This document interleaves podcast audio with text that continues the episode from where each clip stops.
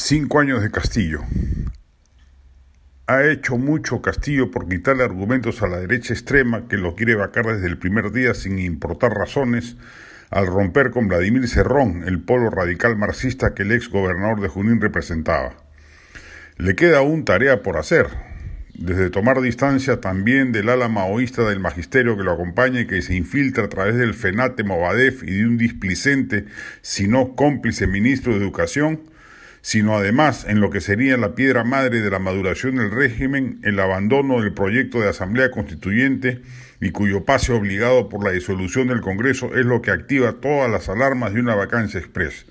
La última encuesta de Ipsos refleja que solo el 10% de la ciudadanía apoya el cambio de la Carta Magna.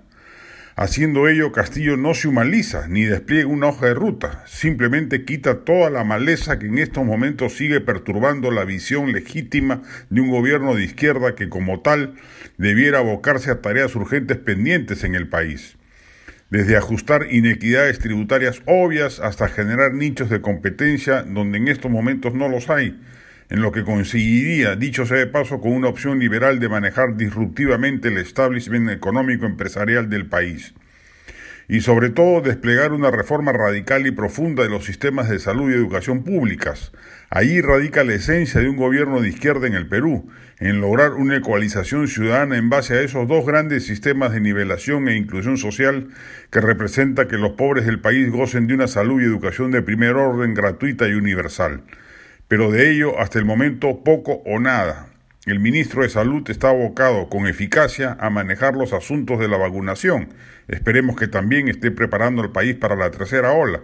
Pero de reforma del sector y de integración de salud y el MINSA en un solo sistema no hay una sola letra.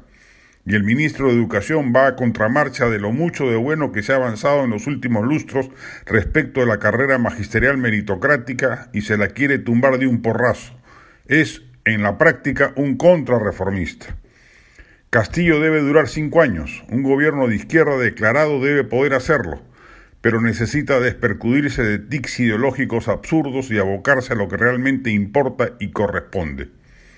La del estribo, a ver si la correcta ministra de Cultura, Gisela Ortiz, le da una miradita al absurdo tema de rutas y aforos de Machu Picchu, la estrella del turismo nacional, que hoy está atrapada en regulaciones absurdas que solo espantan al turista en lugar de atraerlo.